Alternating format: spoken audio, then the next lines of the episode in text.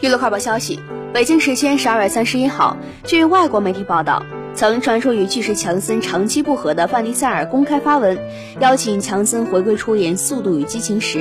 而近日，强森在采访当中回应称，他再也不会回归《速度与激情》，更表示迪塞尔的发文让他吃惊，因为两人之前已经私下谈过他出演《速度与激情十》一事。